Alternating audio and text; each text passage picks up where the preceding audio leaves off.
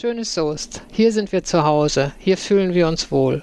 Schöne Geschichten aus der schönsten Stadt der Welt. Präsentiert von der Volksbank Hellweg. Ja, schön, dass ihr dabei seid bei einer neuen Folge Schönes Soest, dem Podcast über die beste Stadt der Welt, äh, mit den spannendsten Menschen, mit spannenden Geschichten. Ich bin Sebastian Moritz, wieder mit dabei, mein Kollege Uwe Schädelbauer. Und äh, wir haben Besuch von einem Mann, ja, der hat so viele Talente. Ich wüsste nicht, in welche Schublade ich ihn verstecken sollte, äh, wenn ich es müsste. Er stand mal als Musiker mit seiner Band beim äh, Tanz in den Mai äh, auf der Bühne auf dem Soester Markt, zum Kirmesabschluss auf den Tischen im Anno. Im seriösen Teil seines Lebens, da äh, jagt er Verbrecher oder hilft zumindest dabei. Er hat auch schon als Briefträger gearbeitet, lebt seit zehn Jahren am Rande der Soester Altstadt ja, und hat mit Abstand die schnellsten Gene in unserer Stadt. Wolfgang Lückenkämpfer, schön, dass du heute bei uns bist. Ja, hallo, danke, dass ich hier sein darf. Also es gibt äh, viele spannende Dinge, über die wir mit dir sprechen könnten. Beginnen wollen wir mit einem Aspekt, den ich jetzt noch nicht erwähnt habe. Du hast nämlich das gemacht, was ähm, ja, umtriebige Menschen wie du irgendwann machen. Du hast ein Buch geschrieben, nicht über dich, sondern über Wiegbold von ein Bauernjunge aus Dinka der es irgendwann, so wie du auch, ähm, mal ins schöne Soest geschafft hast. Ähm, bevor du jetzt gleich einen kleinen Einblick gibst, wer dieser Wiegbold ist, äh, bedanken wir uns einmal kurz beim heutigen Sponsor dieser Podcast-Folge. Das ist die Volksbank Hellweg, eine Bank seit mehr als 150 Jahren hier in der Region verwurzelt. Passt daher perfekt äh, zu diesem Podcast. Wolfgang, wir wollen nicht alles verraten, aber dieser Wiegbold von Welver, was ist das für ein Typ? Ja, Wiegbold ist äh, eigentlich ein toller Typ. Er ist äh, als, als kleines Kind, wie du schon gesagt hast, in Dinka geboren und äh, als äh, zweiter Sohn eines äh, Bauern, da hatte man nicht viel Chancen, da musste man irgendwas machen. Also zog es ihn erstmal in die Stadt. Die Stadt, die in der Nähe war, ist natürlich Soest. Und äh, die Soester zogen mit Kaiser Barbarossa in den Krieg auf seinen vierten Italienfeldzug. Da ist er dann mit als äh, Knappe eines Soester Edelvogts und äh, der hat ihm dann da das Leben gerettet, ist zurückgekommen und der Edelvogt hat sich seiner angenommen. Und somit hat, ist aus dem jungen Wiegbold, aus dem Bauernjungen, dann erstmal der Gehilfe hm, dieses Edelvogts geworden, dieses Oster Edelvogts. Und äh, später ist er dann auch noch dadurch ein Stück weitergekommen, sprich er hat die Schwertleite bekommen, also ist zum Ritter geschlagen worden quasi und hat dann ein Lehen von dem Soester Edelvogt bekommen, das ist Welver. Und äh, er gilt auch, Wigbold ist also nachweislich in der Geschichte der Gründer äh, des Ortes Welver. Das heißt also, ist nicht alles ausgedacht, das ist tatsächlich also historisch ja, die, die, Hintergründe sind tatsächlich echt. Also es äh, gibt eine Urkunde aus dem Jahr 1179, da taucht dieser Wiegbold auf als Wiegbold vom Welver. Und äh, nach diesem Datum hat äh, Welver auch äh, 11, 1979 äh, dann die 800-Jahr-Feier begangen und äh, es gibt also diese Urkunde und noch eine zweite, da hat er einen anderen Ritter überfallen und diese beiden Sachen tauchen natürlich auch in dem Roman auf. Aber so den Rest habe ich dann erfunden, aber ich habe dann festgestellt, es ist auch äh, aus Soester Sicht ein wunderschönes Ding geworden, weil genau zu der Zeit ist in Soest auch ganz viel passiert. Also in der Zeit wurde die Soester Stadtmauer gebaut. Viele der Soester Kirchen wurden zu dem Zeitpunkt angefangen zu bauen. Also es war schon sehr spannend und es gibt auch immer wieder Einblicke in den äh, derzeitigen Stand der Stadt Soest der, im Mittelalter. Ja, mich hat das, als ich das äh, zum ersten Mal gehört habe, so ein bisschen an unser Jägerkind erinnert. Das ne? ist ja auch so eine Geschichte, die so ein bisschen äh, ja, die, die Stadtgeschichte widerspiegelt, die wir uns heute ja, es ist, ist so ein bisschen vorm Jägerchen, ne? ja. so, ein paar, so, ein paar, hundert Jahre davor. Aber letztendlich ja. Ähm, also der Jäger hat ja immer alles so ein bisschen mit dem Augenzwinkern auch gesehen. Ja. Das ist bei Wigbold nicht ganz so. Also das ist schon eine ernste Geschichte, die er da macht. Also es, es geht auch darum, na klar, er nimmt sich auch eine Frau. Ähm, stammt übrigens auch aus Soestern, die Frau, die hat er auch mit nach. Das sind die äh, Besten. Habe ich mir sagen lassen, ja. Wenn meine ist jetzt nicht aus Soest, aber. Ja, eine Ausnahme. Meine auch nicht, da muss ich vorsichtig sein. Also, manchmal ist es auch gut, wenn man, wenn man welche wenn man welche von außerhalb hier über die gewissen Berge nach Soest holt. Und, das sind dann auch, das, das, sind auch ziemlich gute. Ganz genau, so soll das sein. Und der Wiegbold hatte auch eine gute und äh, die hat ihm auch Kinder beschert. Ähm, zum damaligen Zeitpunkt muss man sagen, leider nur Töchter, weil deswegen ist sein okay. Erbe dann auch anschließend wieder nach Soest gewandert. Und äh, somit ist Velver dann auch später überhaupt erst an Soest angeschlossen worden. Aber das sind ganz viele geschichtliche Hintergründe. Ich habe versucht, die möglichst möglichst äh, getreu auch darzustellen. An einigen Stellen musste ich so ein bisschen kleckern, weil zum Beispiel der, ähm, der Edelvogt, der Soester Edelvogt, der hieß im Original Walter. Und sein Sohn hieß auch Walter. Und die kommen jetzt beide in dem Buch vor und das wäre dramaturgisch ein bisschen schwierig geworden. Zweimal Walter hintereinander hätte ich jedes Mal erst erklären müssen, welcher Walter ist denn jetzt gerade gemeint. Deswegen, also der eine heißt jetzt Richard bei mir im Buch und der andere ist bei Walter geblieben, aber solche Ungenauigkeiten habe ich auch hinten im Buch im Anhang kurz beschrieben, dass ich da so ein bisschen künstlerische Freiheit mir rausgenommen habe. Das sind ungefähr 200 Seiten. Ähm, wie lange hast du daran geschrieben? Es war dein erstes Buch, glaube ich. Das ist mein erstes Buch, ja. Es waren also jetzt über die Corona-Zeit habe ich davor. Einige haben gesagt, boah, hast du Zeit, du hast ein Buch geschrieben, meine Herren. Ja, habe ich. Äh, andere fahren zum Fußball jedes Wochenende und haben da Spaß und ich setze mich ganz gerne mal dahin und schreibe daran und ich manchmal fällt einem auch nichts ein und dann dauert es mal wieder ein paar Wochen.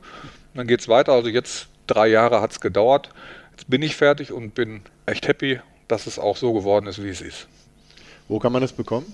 Zurzeit noch gar nicht. Das, das, wollte ich jetzt hören. Zurzeit noch gar nicht, ja. Ich habe das, äh, da, es haben wirklich äh, mein Sohn und ein guter Freund und eine Freundin, die haben als Lektoren, haben da reingeguckt, haben das gelesen, haben mir gesagt, was ihnen so nicht gefallen hat oder was sie nicht verstehen. Ähm, da habe ich erstmal ganz viel Wert drauf gelegt, das alles noch wieder zu überarbeiten und dann hatte ich ehrlich gesagt so ein bisschen Angst. Äh, jetzt hast du einen Roman geschrieben, wer will den denn lesen und wie finden die Leute den? Also ich habe den, ich habe mir keinen Verleger gesucht, ich will auch nicht professioneller Autor jetzt als äh, Romanautor werden, sondern das war für mich. Und ich habe jetzt mal 25 Bücher davon selbst drucken lassen, aber ich glaube, es werden demnächst mehr werden, weil es fragen doch sehr viele Kann natürlich auch sehr eng werden, weil ich glaube, wenn dieser Podcast online geht, dann geht das Ding durch die Decke. Also du solltest schon mal dem Drucker schon mal ja, hundertprozentig. Ne? Ich habe auch schon in äh, diversen Soester-Gaststätten angefragt, ob ich da dann an einem Tisch in der Ecke vielleicht schreiben darf, wenn es kalt ist im Winter. Hört sich gut an. Dann machen wir es wie Joan Carr Rowling. Also das heißt, du planst, du planst schon dein nächstes Buch, oder? Ja, tatsächlich. Das nächste Buch schreibe ich schon. Also es hat äh, äh, die Abschlussarbeiten am Buch haben sich tatsächlich schwieriger gestaltet und länger hingezogen, als ich gedacht hätte, weil ich hatte mir vorher keine Gedanken gemacht, wie sieht so ein Buch denn von innen aus oder gar von außen. Und äh, wie macht man das überhaupt? Wie kriegt man das hin? Und das waren dann immer lange Wartezeiten. Und äh, da ich eine neue Idee hatte zu einem neuen Buch, habe ich auch mal direkt angefangen zu schreiben. Die ersten 100 Seiten sind schon fest. Also es wird auch ein bisschen länger werden. Das spielt auch noch mal tausend Jahre vorher, also zur Zeit der Germanen, der alten Germanen. Spielt aber auch wieder hier in der Gegend. Nur Soest kommt an der Stelle nicht vor, weil es gab es schlicht und einfach noch nicht. Das ist die Schwierigkeit an dem Buch jetzt, an dem neuen. Das ist eine traurige Zeit. Das ist eine traurige Zeit. Ohne Soest, vollkommen ohne Soest, geht ja. gar nicht. Ähm, du hast gesagt, du hast 25 ähm, Bücher jetzt erstmal äh, drucken lassen, hast irgendwie drei Jahre lang gearbeitet. Wie ist denn dann der Moment, wenn dann irgendwann das Paket kommt mit diesen. Ich war nervös. Irgendwann, irgendwann kriegte ich Bescheid über meine App, so, da der Bote war da und dann hatte ich tatsächlich diesen Karton mit den 25 Büchern. Also ich war schon hin und her gerissen, wusste gar nicht, wohin erstmal. Äh, hab's dann aber direkt mal an die Leute verteilt, die mir auch dabei geholfen haben. Ähm, hab's meiner Frau natürlich gegeben. Die hat jetzt nicht aktiv als Lektorin dran gesessen, aber die musste sich halt drei Jahre lang anhören, was ich so für Gedanken gehegt habe zu dem Buch und äh, ihr das alles wieder von neuem erklärt habe. Ja, ich weiß nicht, ob sie es immer alles so toll fand, aber ähm, man braucht schon eine Frau mit ein bisschen Ruhe, wenn man sowas machen will. Ich brauche das auf jeden Fall, weil ich muss sowas erzählen können. Und wenn ich das nicht erzählen kann, ist das scheiße. Stichwort Frau. Ich habe mir irgendwo sagen lassen, äh, du hast die bereits mit 16 Jahren kennengelernt. Wann, wo, wie? Das ist richtig, ja. Wann, wo, wie? Äh, ja, ich habe ja gesagt, ich äh, bin im Welber im Heimathaus groß geworden. Also ähm, damals, äh, vor, also vor 40 Jahren, war das das äh, Jugendheim in Welber und es gab einen Diskoraum da steht jetzt so ein riesiges ähm, äh, äh, ähm, Abbild von der Schlacht von Fellinghausen drin, so mit äh, zweieinhalbtausend Zinnfiguren und das war unser Diskoraum. Und da hat es tatsächlich gefunkt. Das ist aber jetzt ja 41 Jahre her. 41 Jahre her. Ja, und du hattest eben deinen Sohn schon angedeutet, den haben wir schon erwähnt. Dann gibt es noch eine äh, Tochter namens, warte mal, ich muss mal nachlesen, Gina, glaube ich. Ne? Ja, genau, die so, gibt es auch noch. Ja. Das zweite Kind, ein bisschen äh, etwas aufgewecktes Kind und da gibt es so eine Geschichte wegen Olympia drumherum. Äh, was war das noch? Ja, ja, die seit vielen Jahren äh, läuft sie uns davon, im wahrsten Sinne des Wortes. Ja, die ist schon äh, als kleines Kind, es, es hat geregnet draußen. Sie sagt, Papa, ich gehe raus und ein bisschen laufen im Garten. Ich sage, Gina, es regnet, zieh ich eine Regenjacke an. Das war dann ihr ganzer Kommentar und äh, ja, Sebastian kennst du ja auch schon seit ja. ewigen Zeiten vom LAZ Soest. Irgendwann sind wir mit ihr beim LAZ gelandet und äh, da kamen Leute, die sich ein bisschen mit Laufen auskannten, die sagten dann immer ganz schnell, ey, eure Tochter, die sehen wir aber mal irgendwann bei Olympia wieder. Ja, ja, klar. Logisch, ne? Wahrscheinlich wird sie auch gewinnen. Also wir haben das nicht besonders ernst genommen, aber das Komische war alles, was die kleine Gina irgendwann gesagt hat und als nächstes mache ich das und wir haben gesagt, ja, aber jetzt noch nicht. Sie hat es gemacht und meistens ziemlich zeitnah ja, das war damals noch eine einfache oder sehr einfache Zeit, sage ich mal, weil sie jung war und mehr konnte wie andere. Äh, also sie hat die anderen gejagt, sage ich mal. Jetzt ist sie eher die Gejagte und da ist es nicht immer ganz so einfach, aber es ist trotzdem toll. Ist eine schöne Karriere, wenn man sie so begleiten kann, vor allem, wenn man immer mal wieder dabei ist, das hat schon was. Gib mir noch einen kleinen Einblick in den, in den Menschen, Gina, bevor Sebastian auch was auf die sportliche Seite da fragen kann, da bin ich, äh, da, da bist du der viel bessere. Äh, Gina ist ja wenn man sie sieht und immer nur gut drauf. Immer nur gut drauf. Äh, wo, wo gibt es das Zeug, was sie einnimmt, dass man immer so gut drauf ist? Das ist die erste Frage.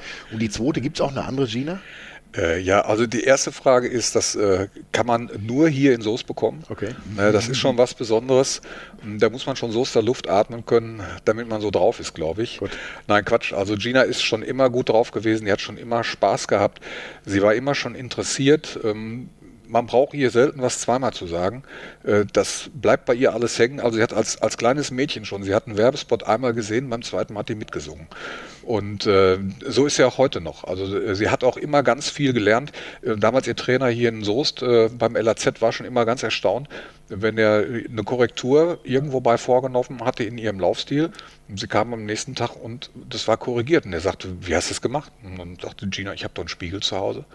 Also sie wusste schon immer, ähm, Sachen umzusetzen. Ähm, also sie ist nicht wie andere, die das erst dreimal diskutiert, bevor sie was anders macht, sondern sie nimmt sich gerne mal einen Rat an, sie probiert gerne mal was Neues.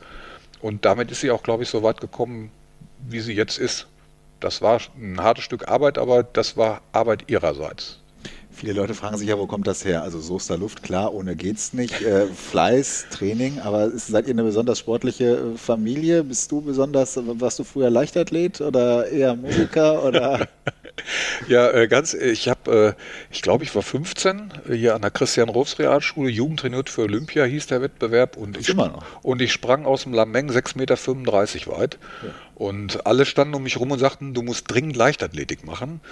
Ähm, meine Antwort war damals, ey, pass mal auf, Macker, ne? ich bin Schlagzeuger in der Heavy Metal Band. Für so einen Mist habe ich keine Zeit. Also das war damals meine Aussage. Vielleicht hätte ich Leichtathletik machen sollen, meine Frau aber genauso. Also meine Frau ist auch sehr sportlich. Man sagen, die ist mal äh, westdeutsche Meisterin in ah. Kunstsportakrobatik gewesen. Also ähm, sportlich sind wir alle, aber es ist bei Gina war es einfach, ich denke mal, sie hat ein Stück Talent mitgebracht, Ehrgeiz und äh, ein gutes Zeitmanagement hat sie sich immer schon angeeignet und dadurch hat das alles so gut geklappt bei ihr. Ihr begleitet die Karriere jetzt schon ewig. Du hast gesagt, am Anfang wart ihr irgendwie skeptisch, irgendwie Olympia, ja, ja. Irgendwann deutete sich das ja aber dann an, dass das gar nicht mehr so ähm, ja, unwahrscheinlich ist. Was, wann war denn so der Punkt, als ihr gemerkt habt, es ist vielleicht doch ein bisschen mehr als nur äh, eine Freizeitbeschäftigung? Das war ähm, deutsche Hallen, äh, Jugendmeisterschaften in Sindelfingen. Ähm, ich glaube, da ist sie Zweite geworden über 200 Meter und dann kam der Jugendbundestrainer und Gina sagt, da kommt der Bundestrainer. Und wir haben gesagt, oh Gott, was will der? Und dann kam der an und sagt, ja, Gina, wir haben demnächst den, den Wettkampf, äh, so einen Länderwettkampf und ähm, ich habe mir so gedacht, willst du da mal mit?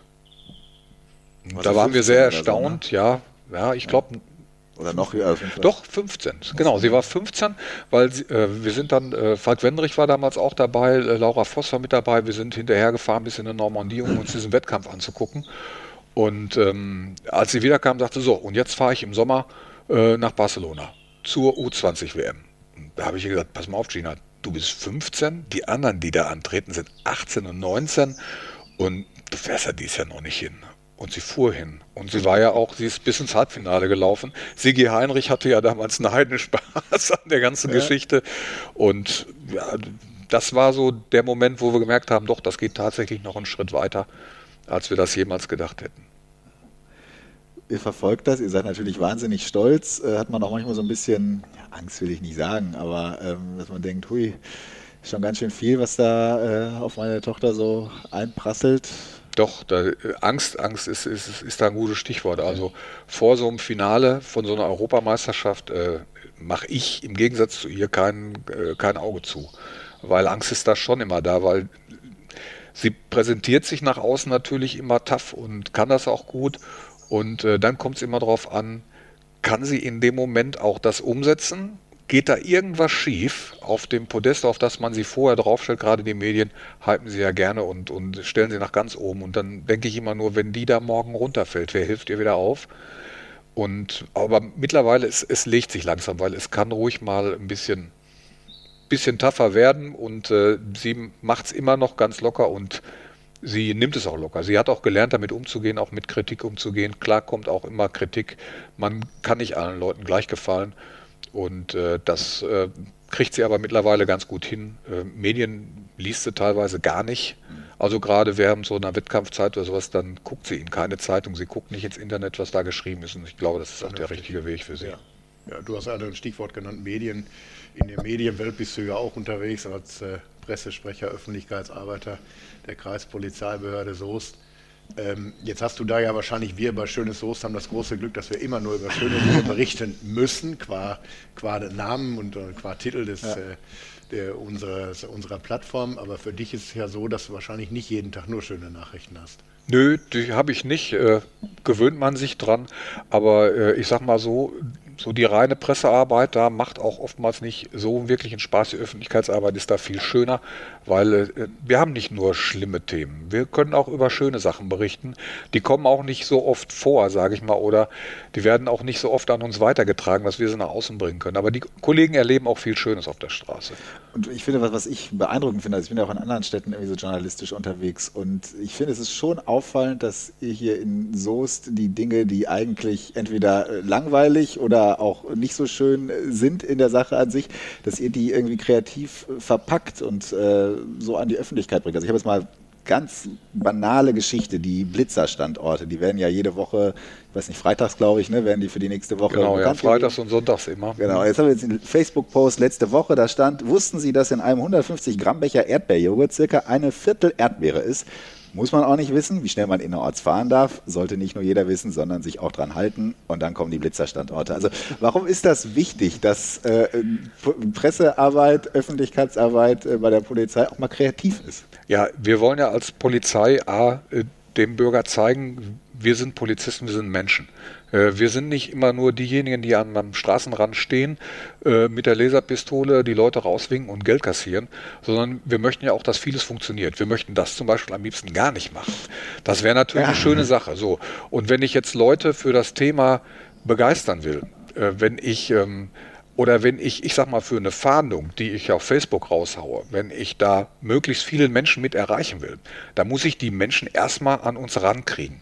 Und nur mit diesen traurigen Geschichten, wie du schon gesagt hast, Uwe, mit dem Bösen, was passiert auf dieser Welt, damit kriege ich die nicht auf Dauer an so einen Polizeiaccount ran. Also muss ich mir was einfallen lassen. Ähm, ich habe tatsächlich, also ich habe einen Schrank voller Bücher, unnützes Wissen, so ungefähr. Kön könnte jeder zweite, jedes zweite Buch könnte den Titel haben, unnützes Wissen.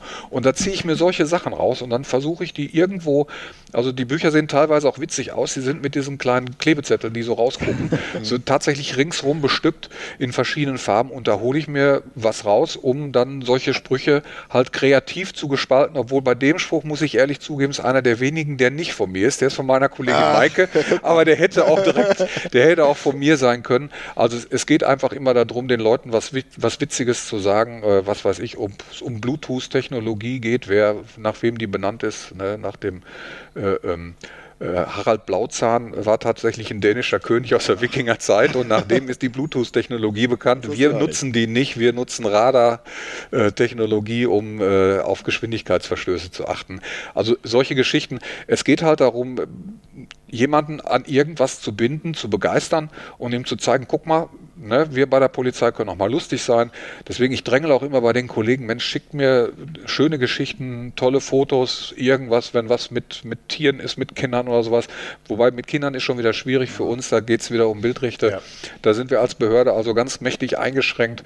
Aber ähm, wir versuchen halt immer möglichst kreativ zu sein, um lustige Geschichten nach vorne zu bringen, um zu zeigen, hey, Polizei ist in Ordnung und wenn da mal was Schlimmes ist, dann erreichen wir auch viele Menschen. Das kommt auch nicht immer bei allen gut an. Also es gibt auch Menschen, die, die sagen, ihr, seid mir jetzt zu lustig für Polizei. Ich sage, zu lustig für Polizei gibt es eigentlich nicht. Eigentlich nicht. Meine ich. Aber da sind die Meinungen halt unterschiedlich. Ja. Ich meine, Gina ist ja, glaube ich, auch schon auf dem Polizei-Account äh, ja, na klar. mehrfach ne, aufgetaucht. Ja. Na klar, na klar. Die Kollegen aus, aus Düsseldorf, die drängen auch immer. Wann, äh, wann können wir deine Tochter für unsere äh, Sachen, ich sage nein, gar nicht. ich sage, das reicht, wenn die ab und zu für den Papa mal in die Kamera lächelt und ich da einen Post mit loswerden kann. Also wenn sie mal bei mir im Büro vorbeikommt, ist selten genug in Soest und äh, dann kommt sie schon mal auf einen Kaffee auch vorbei. Und dann muss sie aufs Foto, das geht nicht an. Sehr gut. Äh, das macht sie dann auch. Gut. Also, wir haben jetzt über deine Autorentätigkeit gesprochen, wir haben über äh, Gina gesprochen, wir haben über deinen Job gesprochen, über das Musikmachen haben wir noch nicht gesprochen. Ähm, eben schon gesagt, auf den Tischen im Anno, das weiß ich gar nicht, aber das kann ich mir gut vorstellen. Äh, doch, so ja, ja, auf doch, den ne? Tischen im Anno, auf den Tischen in diversen Schützenzelten in der Umgebung konnte man mich früher finden. Was habt ihr für Musik gemacht? Äh, das war äh, Fresh and the Gang hieß die Band am Schluss. Das war so, so mit, mit das tollste Projekt, was ich gemacht habe. Äh, ja, wir haben vor allen Dingen noch eins gemacht, wir haben live gespielt, also bei uns lief nicht irgendwie die Diskette im Hintergrund oder sowas. Äh, lauter super Musiker, die wirklich ihr Instrument auch beherrscht haben.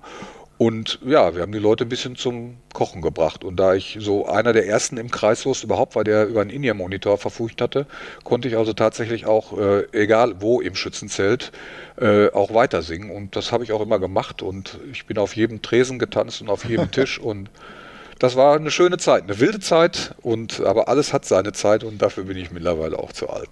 also du, du hast noch eine Gitarre. Ja, und jetzt bist du ruhiger geworden oder hört man dich nochmal irgendwann? Viel ruhiger, ja. ja. Ab und zu mal bei Freunden, wenn mal eine Party ist, eine Gartenparty im Sommer, dann könnte es schon mal sein, dass ich die Gitarre raushole und wir ein bisschen. Oder wir haben immer eine ganz tolle Weihnachtsparty bei meinem Kumpel Michael. Schönen Gruß an dich, Michael. Der macht immer äh, draußen äh, Lucia Glöck und da werden natürlich Weihnachtslieder gesungen. Und da habe ich mir extra eine neue Gitarre gekauft. Die alte konnte keine Weihnachtslieder. Diese kannten jetzt auch Weihnachtslieder. Ich glaube, ich mich auf jeden Fall rausgeredet im ersten Jahr.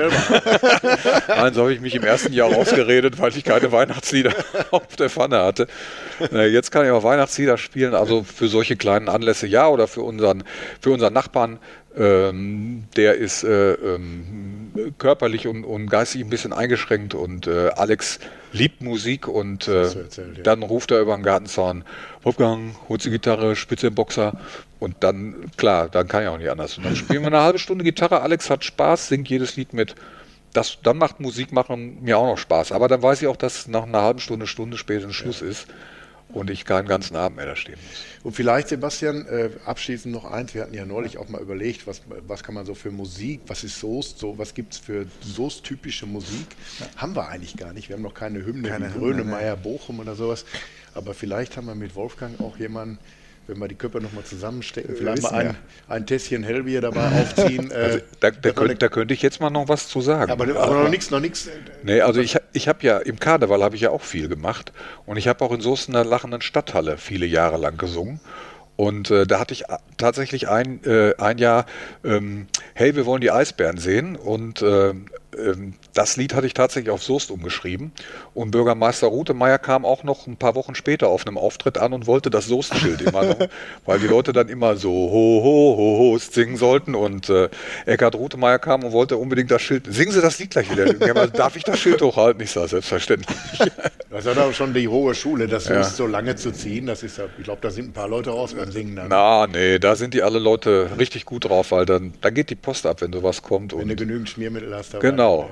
Vorher die Stimme gut ölen, gut ölen. Am besten ein Soester Bier.